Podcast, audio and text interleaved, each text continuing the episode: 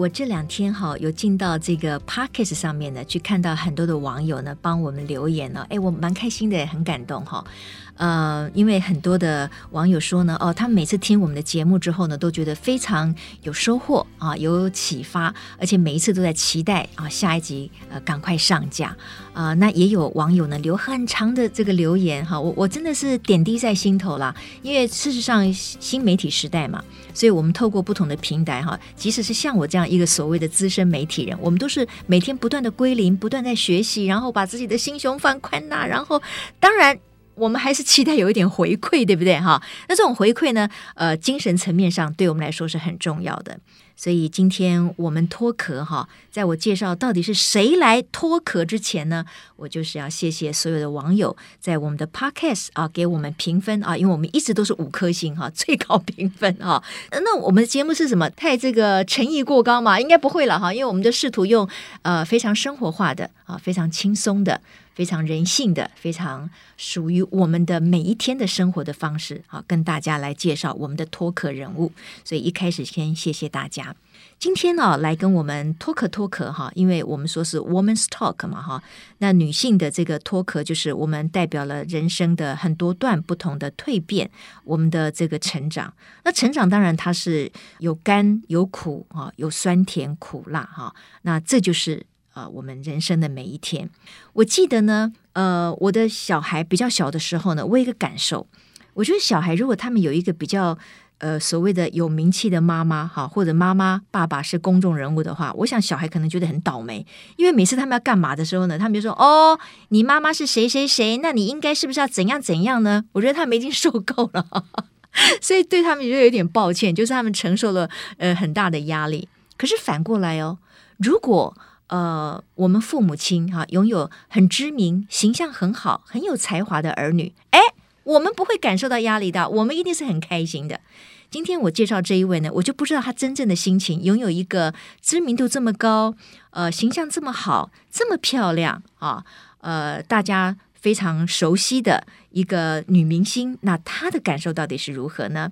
我也来欢迎我的这位呃，已经很多年的老朋友哈，呃，郑如晴。作家啊，也是写散文、写小说，然后透过他的小说，我们仿佛也看到了台湾过去呃数十年来的一个成长跟改变。如晴你好，呃，春华好，各位听众大家好。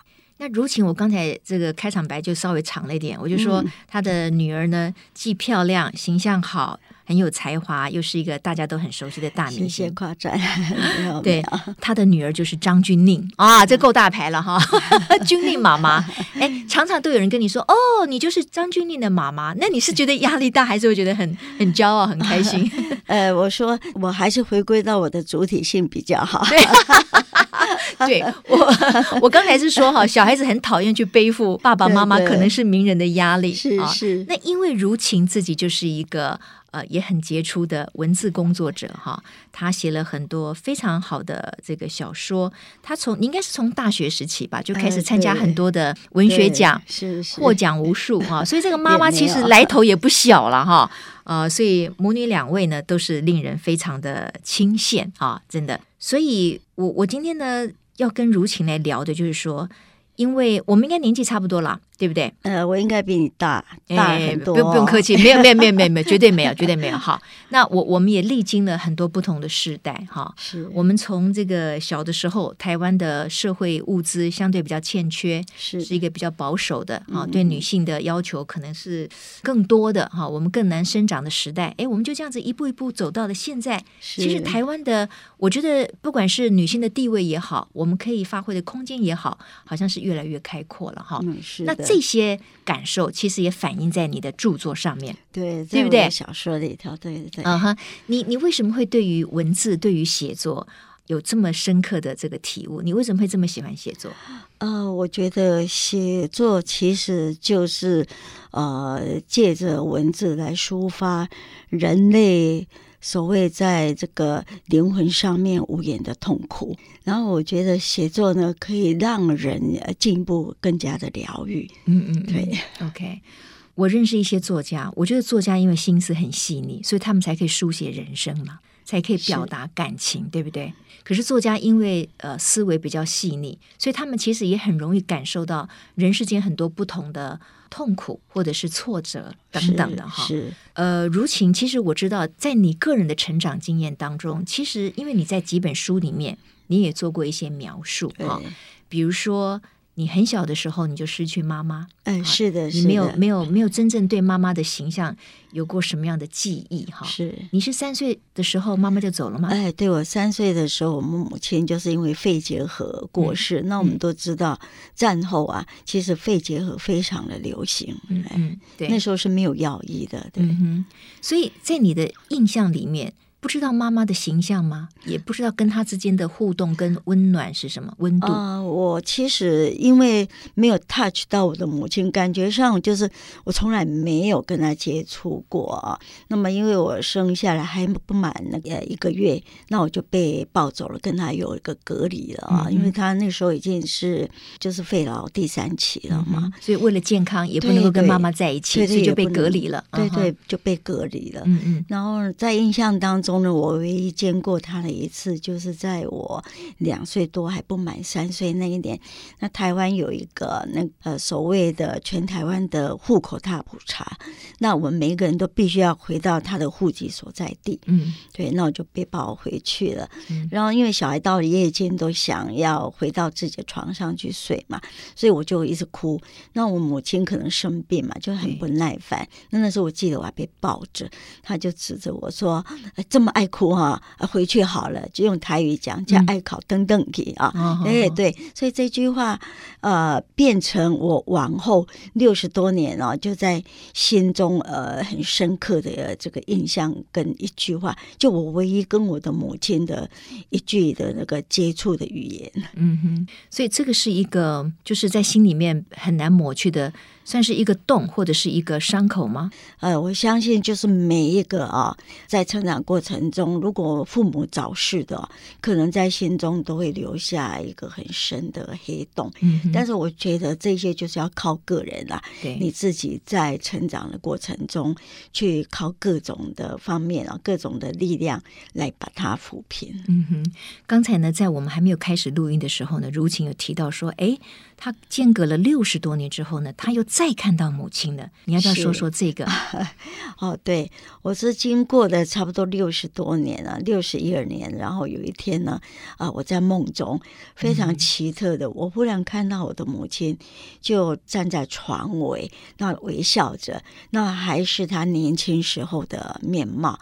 那我当然很开心啦，哎，哎，我就赶快叫他说：“哎呀，妈妈，我都没有叫过你一声妈妈哈。嗯”然后，当然我开始有那种呃孩子的。爱娇的情绪就跑现出来。嗯，我说你为什么要那么早走？嗯，你如果不那么早走的话，啊，也许我们我们的人生会不一样了。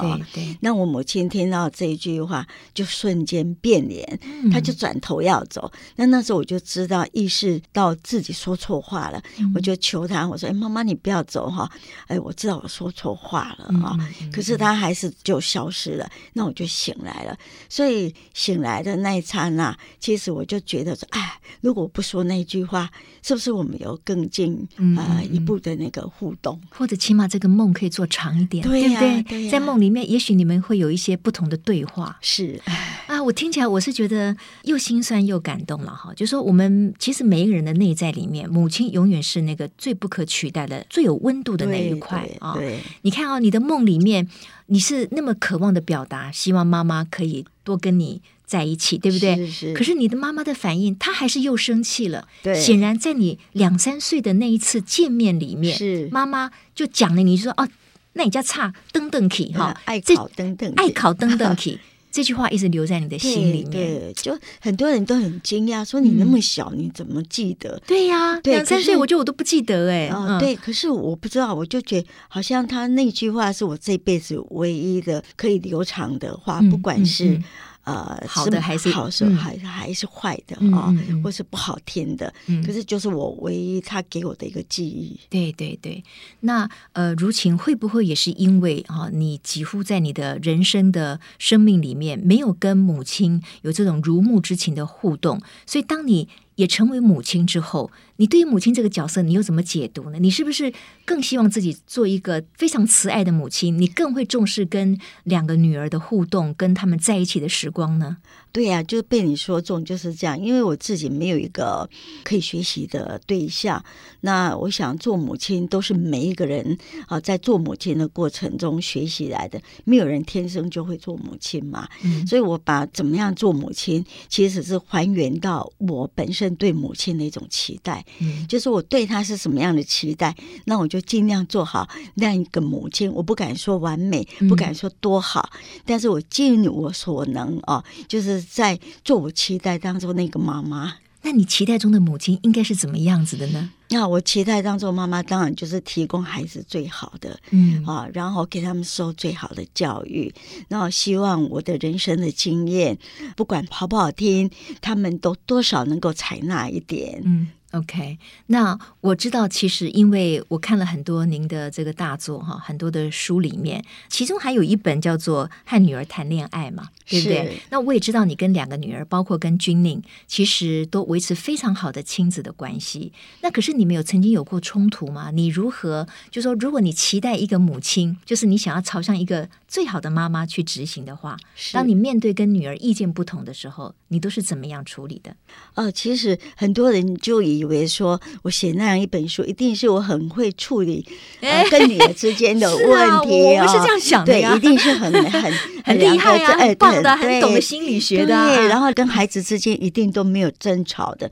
那我觉得那是那是不可能的，在现实的人生当中哦，我们一定会有很多的摩擦。那有了摩擦，我们如何去磨合它？对，好，那有时候我常常觉得，做妈妈的有时候你要为儿女的立场着想。你要往后退几步，嗯，呃，那退几步给他们一些空间，嗯，那其实也是等于给自己一个空间，嗯嗯，哎，对，所以我们这种战争一定会有的，嗯，是是是，但是都不会伤到真正的情感，对不对？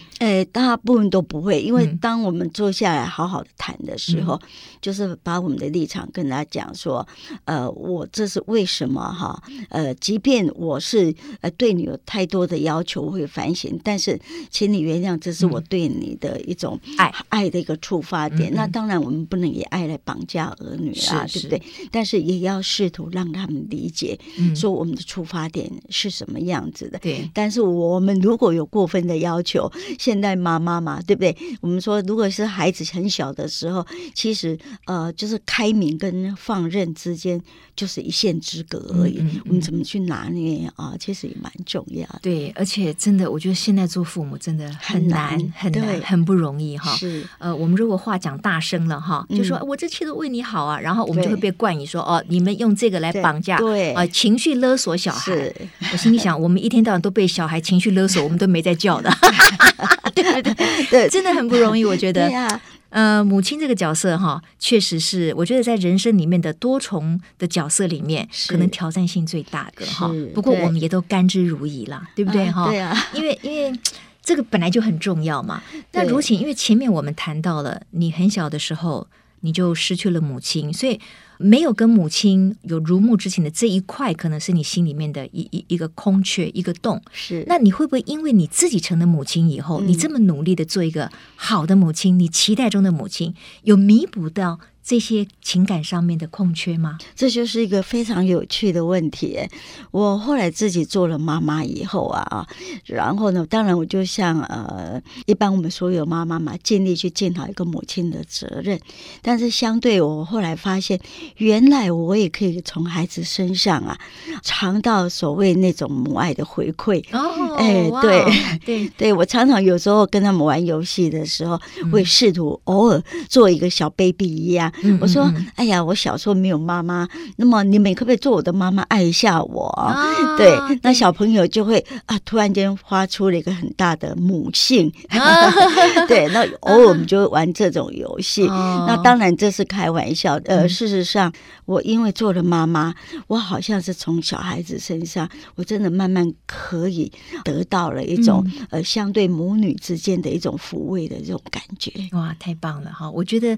真的是可以的，对不对哈？因为因为爱在很多的层次上面，它其实是可以互相交融的。对，那母亲的付出，其实最大的回馈可能也是亲子关系之间的成长，所以你看哦，你的两个女儿，其实因为我也 follow 你的脸书哦，是啊，我知道就是说，哎，你现在那个是大女儿吗？大女儿，大女儿在上海，在上海，她也做了妈妈了，对，她也，所以你做了阿妈了，对对，对不对？哦，所以你看看你的这个母亲的这个角色又更上一层楼了，对，对不对？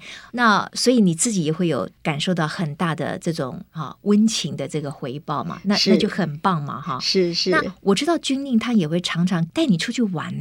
我觉得也很不简单，因为他应该是很忙啊，非常的忙。我连跟他吃饭哦，我可能都要跟他预约好久好久。嗯、对，那但是他也算是尽量想要找时间跟我相处，所以他会固定，譬如说把我的生日。还有母亲节，他无论再怎么忙啊，他可能如果在台湾，他就会把那个时间给完整的空下来。嗯，对，所以这样算一算，我有时候就跟他开玩笑说：“哎，你可不可以给我七天，让我有一个七天完整的母亲的感觉？” 哇，OK，对。但是已经实现了吗？完整七天没有哈，因为他的因为他拍戏太忙了，所以通常就是抽空啊，一天或两天就了不起了，或是一餐饭。对呀，哎，我你们好像还一起去了那个。日月潭还是哪里？哎，我日月潭是我们常常会去的地方。哦，你看那不错啦，很棒了。他都会想到带妈妈一起啊。对，他喜欢那里，我也喜欢那里嘛。那这样子的话，一年可能去个两次，已经很多了。嗯，对。呃，刚才呢，如晴提到，就是说，他作为一个作家，他用文字去书写情感。哈，那当然，我们人生里面可能有很多的不足，有很多的空缺，也可以透过文字，我们得到疗愈。那事实上，你的很多部书里面，哈，我都觉得这会不会都就是你你自己生活的一个反应？哈，比如说有一一本书是呃信谊街的杂货店，那个是你的真实的生活吗？真实的生活里面写的全都是我小时候。印象中的呃人啊事啊跟物哎，对我有时候我也写食物啊等等的哎，对哎，为为什么作家对于这些小时候经历过的事情都记忆很深刻哈？我觉得小时候有很多事情我都忘记了，都要我的家人告诉我说哦，你干过哪些事，我才会慢慢的有一点这个印象。可是好像你们经历过什么事情，你们就会把它刻在心里面，等到你们这个可以掌握文字的时候，就可以变成你笔下非常好的题材。哎，我我想。一般会变成作家哈，可能在成长的经验里头都有一些情感上的呃挫折，或是刻骨铭心的一些伤痛，嗯嗯，他才会努力想要把这些情感呐、啊，这个无言的痛苦转换成文字。那因为你实在是太幸福了，可能你说我吗？对，有父母有兄姐，然后被保护的很好，是是，对，所以你们对生活的那种呃艰辛，可能就比较没有那么深刻。的印象，那因为我们像我就是几乎都是没有人在照顾嘛，所以对于很多生活的点滴呀、啊，呃，常常有一些刻骨铭心的记忆，所以就比较容易记得下来。是是是，当然了，这个朋友都说，哎呀，好像我什么都好，我都觉得说，其实面对这个，我们还是很感恩哈。但是人的一生不可能什么都是顺利的。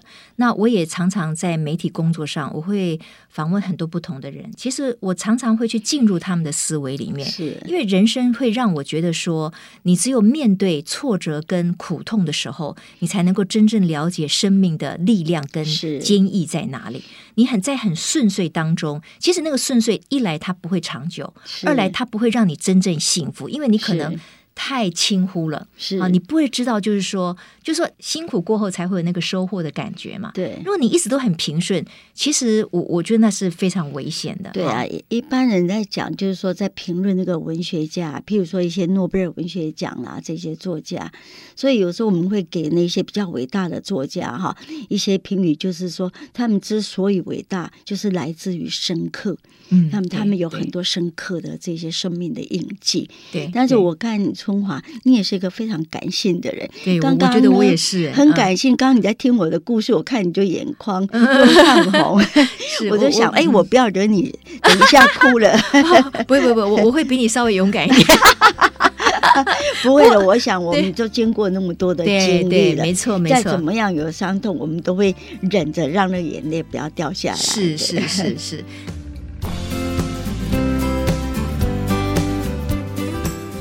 我刚才提到说，哎，你有很多的著作，其实就是跟你的成长的经验有关嘛，哈。那当然也是你情感的抒发。那像你最近又再次呃，这个重新出版的呃小说《沸点》哈，是。哎，我我好像两天我就给他看完，因为我觉得故事也很吸引我。那当然，它里面的主人翁就是一个女性，这个女性好像是从呃台湾的。呃，四五零年代开始跨越哦，五六零年代一直到近代嘛，哈，对，到那个二十世纪末的时候，是对是。那他等于也就是看到了一个女性在不同的社会时代的变迁下面的一个成长。那当然，我觉得感情还是重头戏了。是是。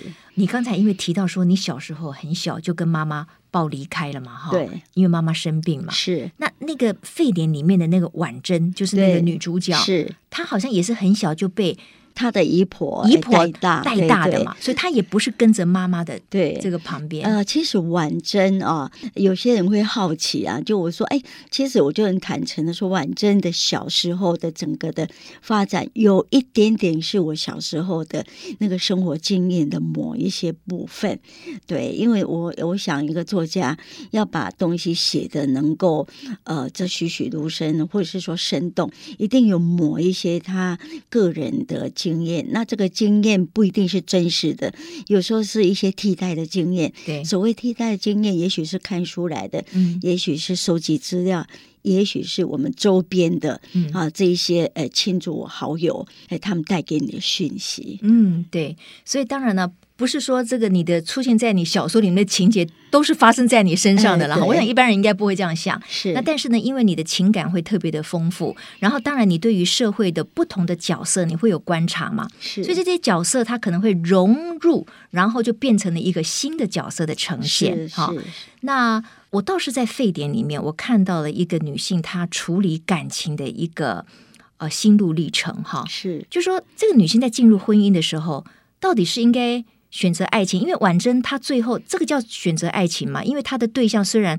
很喜欢她，嗯，可是她真正喜欢那个人，她出国去了嘛，对，对不对？所以她没有办法跟她的情人恋人结婚，对对，而她又已经怀了她的小孩，对，这真的蛮戏剧性的一个情节，对，对不对？但是，但是所以说她根本不是选择爱情，她应该是迁就于现实。OK，对，尤其是在那个差不多六七零年代很保守的那个社会，那么一个女生呢，如如果说未婚生子，未婚生子一定会得到家族的不谅解，所以呢，他就赶快找他的这个爱慕他的那个男性啊，嗯、就顺理成章的就跟他成婚了。但当然，他已经事先也把他的状况跟这个呃这位男士也讲了。那当然，这个男生因为他本来就当时很爱他嘛，很爱他，他得不到就觉得说哦，没关系，反正你的一切我都接受。嗯、就是故事就由这边开始了不同的发。发展，结果这个婚前说什么都可以接受，婚后还是起了变化了哈。对，其实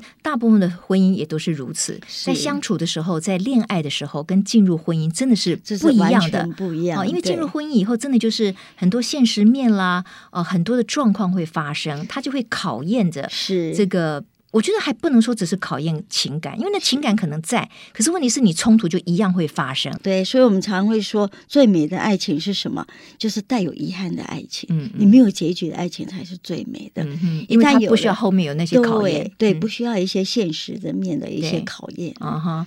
那好，同样的哈，如果是这样子一个女主角，她因为已经有了这个身孕，对不对？好，我们今天来稍微八点档一下。可是因为时代不同了，你觉得她会做不同的选择吗？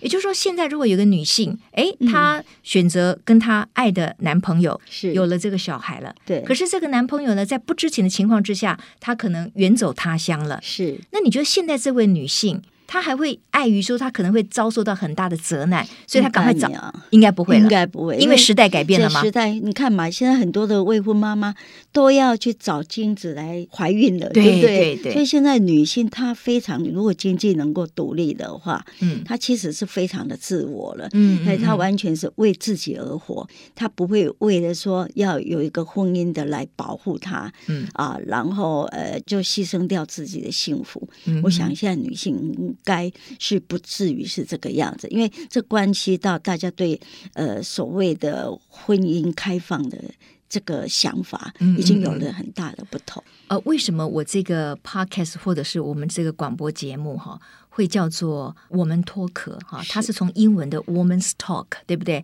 但是 “talk” 正好我们把它翻成“脱壳”，就是因为我们就是不断的在蜕变，在成长。那每一次蜕变，当然也是可能是很痛苦的嘛，哈、嗯。所以你如果在讲现在我们的这个时代的女性，是不是这个社会对她的期待？有很大的改变，然后女性真的得到了完全的自主吗？你怎么样去看在这个时空下面的女性的成长，跟我们所面临的处境？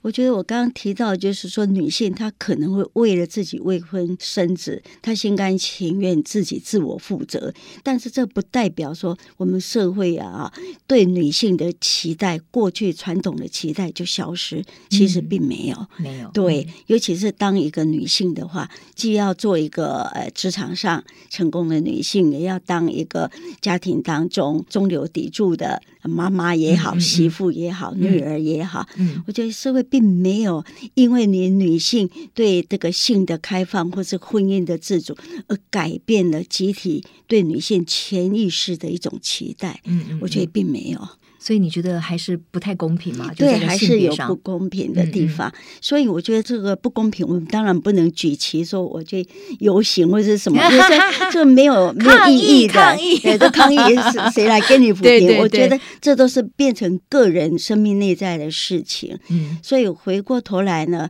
还是要反求诸己，就是说，呃，女性的，我常常提的说，我们女性要有三观，嗯啊，就是自主观，还有自觉，还有自我实。实现哎，太棒了！嗯，我觉得这个呃三观呢，可以让我们呢，嗯，呃，拥有一个比较健全的一个自我的发展。嗯嗯，OK。呃，刚才呢，这个呃，如晴提到了，就是说，虽然现在的女性，我们相对有更多的表现空间是没错了哈，比如说我们在职场上啊，我们的发挥啊，可能比过去好很多。可是呢，我们的传统角色呢，并没有减少哦，我们可能还是要当贤妻良母哦，那我们出去呢，还要做女强人哦，哦，然后这个跟小孩呢，还要很很很有耐心的跟他们沟通哦，否则他们也是会这个不服气的哦。就说那个责任跟那个多元的角色，其实也是压得我们喘不过气来。是，所以女性要需要很多的朋友，嗯啊，譬如说他们有时候去聊聊天啊，去八卦一下，其实我觉得那都是他们抒发的一种管道。对，那当然呢，我觉得就是说女性，你刚才提到那个自主哈，我觉得我观察到很多现代的女性，其实自主的意识是绝对有提高。是，那比如说她们可以决定，哎，那我如果没有遇到我爱的人，我的缘分没有到，那我不一定要为结婚而结婚。是啊，尤其是在传播圈哈，我认识很多朋友里面都有这样子的女孩啊，当然男生也一样哈。就是说，我觉得这一点您怎么看？这个是不是就是一个？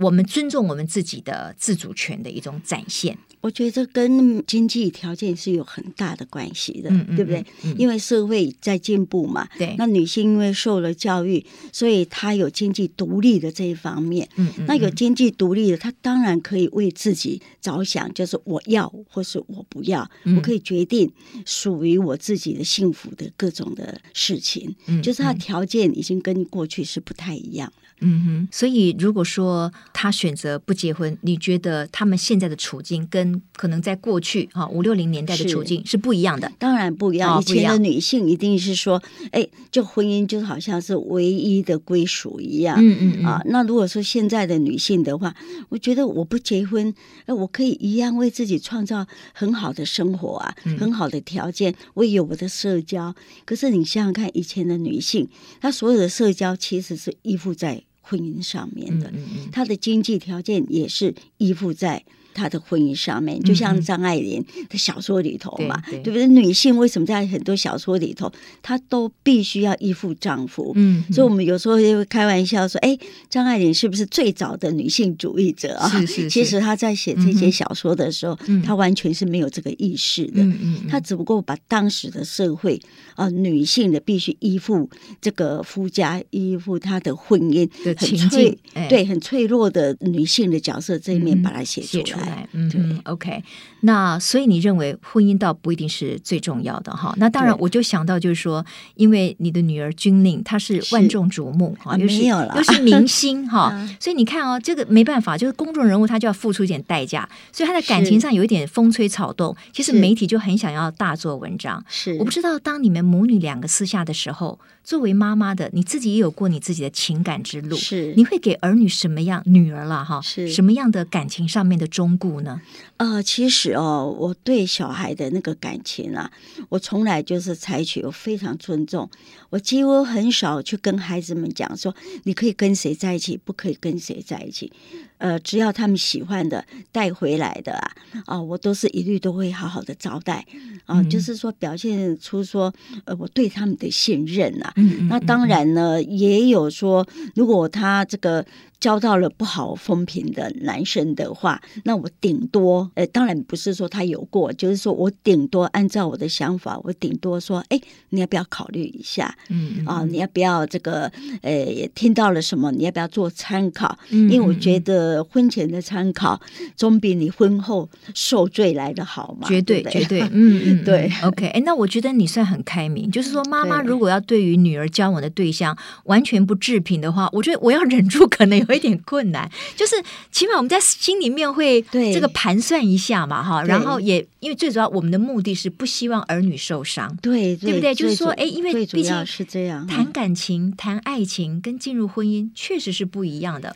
我们自己走过好感情、恋爱。婚姻这条路，然后又又做了妈妈，知道就是说妈妈是一个多么大的一个承担，是，所以每一步都不容易哈。是，所以你你会完全尊重女儿的选择，这一点我觉得你已经很棒了。哎，像我大女儿就好，因为她选的对象完全是出我意料之外。嗯啊，她因为她到大陆工作嘛，然后呢就结识了那个上海的男生，然后后来就在那边结婚了。嗯，那其实我多么希望说她就是在台湾。台湾。那其实台湾也有很多的不错的男生嘛，是是当时对他也不错的。嗯嗯。可是当他告诉我，呃，说他想跟这个男生在一起的时候，而且他那时候是非常有趣，他试探我，他先回来，然后先跟我见个面，然后就告诉我说：“哎呀，妈妈，呃，晚上哈，刚好有个朋友，他也想来跟我们吃饭，可以吗？”嗯。我说：“哦，欢迎啊。”他说：“可是他是大陆来的，上海来的呢。”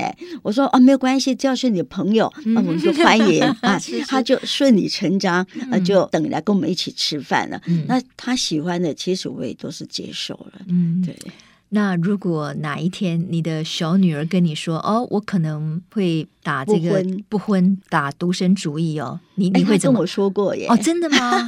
那你会吓一跳吗？也不会耶。他曾经跟我说：“哎，这个大家对我的婚姻哦，好像很期待。对，那我太关注了。”对，他说：“那我干脆不结婚算了。”哎，你要心理准备哦，有可能我不结婚。我说：“哦，那不结婚也是你的事情啊。”可是他这样讲应该是开玩笑的吧？他当然是开玩笑的啦，对不对？可是人会开玩笑，也许心中也有某一些意念，对不对？啊，也有一些想法嘛，对不对？也可能有嘛。所以，对我也跟他说，嗯，你就算不结婚，我也 OK 啊。嗯，可是我心里偷偷在笑，哎，你不结婚我也不错啊，看看能不能多点时间陪我。哦，真的，真的，那是一定会的，对对不对？啊，当然我不希望他这样子，是啦是啦，是心里想想要回应他的，就是说，啊，你不要拿这个来来恐吓我。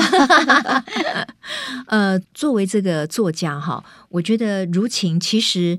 因为我每次看到你哈，你的女性特质很强，你说温温柔柔的，然后你都把自己，其实你也很有品味，你都穿的很好看哈。没有啦，我都是没有什么颜色的。有有有，OK，很像今天啊，我跟这个我们的网友形容一下，这个郑如晴呢，她最近呢重新出版的她的沸点哈，她今天到我们的播音间来哈，她本身其实也是一个美女了。啊，哪里我我我看过你那个年轻时候的照片，那真是大美人，所以你是长得很漂亮的哈，才会生出张钧甯这么大。美人，谢谢谢谢啊！所以他今天穿了一个白色的外套啊，里面的内搭也是白色的，戴了一个长的呃珍珠的这个链子哈，很好看啊！我觉得很优雅啊，很优雅。谢谢。那如晴在你的这个年纪里面，你对于你自己，你觉得有可能在接受另外一段的爱情感情吗？你会期待吗？其实我都不排斥哎，我觉得人生如果有一段美好的感情啊，那是非常值得期待的。嗯嗯，但是都是要随缘啦。对，哎，对，我觉得呃，有幸福的感情，你才会有美满的人生嘛，嗯嗯嗯，对不对？呃，因为我们的节目叫做“我们脱壳”哈，是。那我常常在节目当中跟我的脱壳人物呢分享的，就是说，你的人生里面哪一段，你觉得可能是呃成长最大，或者是说那个蜕变很强，甚至带来痛苦的。如果你回顾你过去的人生里面，你会觉得哪一段时期可能是你相对很痛哈，或者是不开心，嗯、可是却也带给你很大的。成长跟蜕变的那个时期，嗯，如果我要呃很认真的讲的话，其实我是呃青少年时期那个寄人篱下的生活，其实给我一个很大的这种呃，就是说很刻骨铭心的那一些不愉快的生活经验了哈。嗯嗯嗯、但是我 OK，我也可以把它克服，嗯、然后。到了我结婚啊的时候，其实你知道传统的婆媳之间的这个问题，对，呃，传统的婆婆对媳妇的那种比较严苛的要求，是这对我也是一个非常大的一个震撼。嗯，嗯，嗯，好，那接下来我到国外去的，啊，跟小孩的爸爸去念书，德国对不对？对，去德国。嗯、那那一段生活，因为学生很穷嘛，啊，那穷学生，然后我也打工，那也上课啊，那又又生下小孩，其实。那个生活的那种折磨也蛮大的，是是，对，所以你说要我来比喻说哪一个最强，那个强度最强，其实每一个阶段我觉得都好强 哦。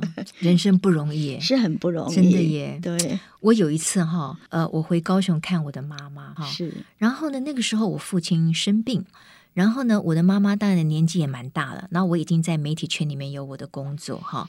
那我的妈妈呢，就握着我的手说：“她说啊，人生哪叫痛苦。嗯”我跟你讲这句话哈，我吓了一大跳。嗯、为什么呢？因为我觉得我的妈妈怎么会讲这句话呢？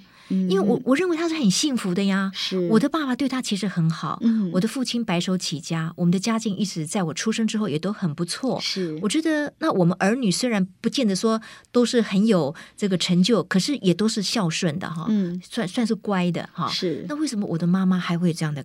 慨叹啊，就说人生那也叫痛苦。嗯、然后，当然，我觉得我走过人生不同的阶段，我就发现说，哇，确实就是有很多的部分，只有你自己经历了，你才会晓得。而且有很多的高低起伏、酸甜苦辣，是它也是不请自来。对啊，那你说生老病死，这每个人你都不能够逃避嘛，是对不对？所以你就会从那种相对比较无忧无虑的，看起来比较天真无邪的，你也慢慢真的进入了生命的本质好。嗯、那那也是一个学习了，对对，对不对？哈，所以那你刚才提到的你的蜕变成长。很深刻，其实好几段你都觉得很很深刻，对，对。可是你没有提到你离开婚姻，你离开婚姻不是也带给你很大的挫败或者是冲击吗？呃，呃，是的，没有错。因为很多人有时候就到最后忍不住就会问我的时候，就是哎呀，那你的婚姻你那时候是怎么结束的哈？那其实。我都不忍心再去苛责过去的感情了，是是，我就会开玩笑说：“哎，没有啦，就对方呢对感情呢另有规划。”对对对，我对我的信仰另有规划，所以我辞职了，不干了。他另有规划，然后我到最后呃，所有困难没有办法解决的时候，那我只能顺。顺着那个个命运的转变啊，嗯、然后自己呢就退而求其次，只能是这个样子。嗯、对，嗯 okay、很多东西我们没有办法去强求的。对对，对嗯，好，嗯，我相信在听我们这个我们脱壳的朋友们哈，不管你是男性还是女性，你是相对于这个中年后，还是一个相对比较年轻的这个网友。我们的人生里面一定出现了很多不同的关卡，哈。那刚才如晴她也分享了很多。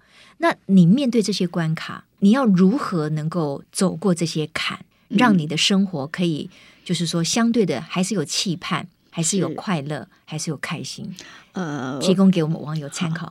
不瞒你说，也不瞒我们所有的听众说，我觉得阅读给我一个很大的那个力量。嗯、是，是，呃，在我婚姻最困难的时候，其实我就大量买书来看啊，哎、哦呃，然后去解开自己对生命之谜啊，嗯、还对那个感情的这种呃挫折上面无法解答的这些问题啊。嗯、那到最后呢，我觉得说，哎、呃，我们都不是去苛求对方啊，嗯、回过头来，我们只有从书中里头找到一些安慰，安慰，对，然后退而求其次，就是来完成自我。对，对呃，我为什么后来再去念研究所？嗯、其实也跟这个婚姻有很大的关系。嗯，对，当然我们说那时候我是在《国语日报》嘛，也是因为呃，《国语日报》是一个儿童就是读物的刊物的所在嘛。嗯、那你在专业上，你必须要更进一步。是，然后我当然也就想说，哦，这是我的专业，我必须要再精进。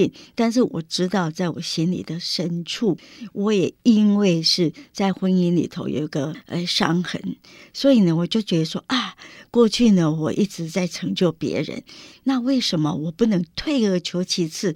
我成就我自己呢，嗯、所以我会拼了使命啊、哦，去念研究所。那当年我念研究所的时候，其实都不是在职班，我念的是一般生。嗯，哎，所以我那时候就本来是在副刊当主编，后来我为了念书呢，我就呃申请到夜间新闻。所以我们那时候早期也没有所谓的这个周休二日嘛，对，你只能选一天休假，嗯嗯嗯，所以我就选礼拜二，所以我礼拜我就整天嘛，嗯、就我都是那时候是礼拜二早上一大早。呃，我坐六点五十分的第一班飞机，飞到了那个台东，因为那时候全台湾只有台东有儿童文学研究所。嗯、对，所以你是在台东大学念的，对对，硕士班。是，所以我的所有的同学都是应届毕业生的，嗯、哎，对，而且都很优秀，都有正大有哪里的，因为那时候研究所只有一个研究所在台东嘛，对对，所以我每呃每个礼拜二去，然后呢八点开始上，上到晚上九点，嗯。然后跟着礼拜三早上呢，又八点又开始上，上到下午四五点。但是我通常快接近四点，我就跟教授讲，我要回台北上班。嗯，好，我就坐了飞机，又飞回台北，又回台北。那一下飞机，我就坐计程车直奔直奔报社打卡，因为五点要打卡嘛。然后继续上班，上到晚上的十点多。我们的夜间新闻都是很晚嘛。我就这样持续了一年半，啊 太佩服。你了了不起，那我没有一天是休假的，哇哇真的没有一天休假。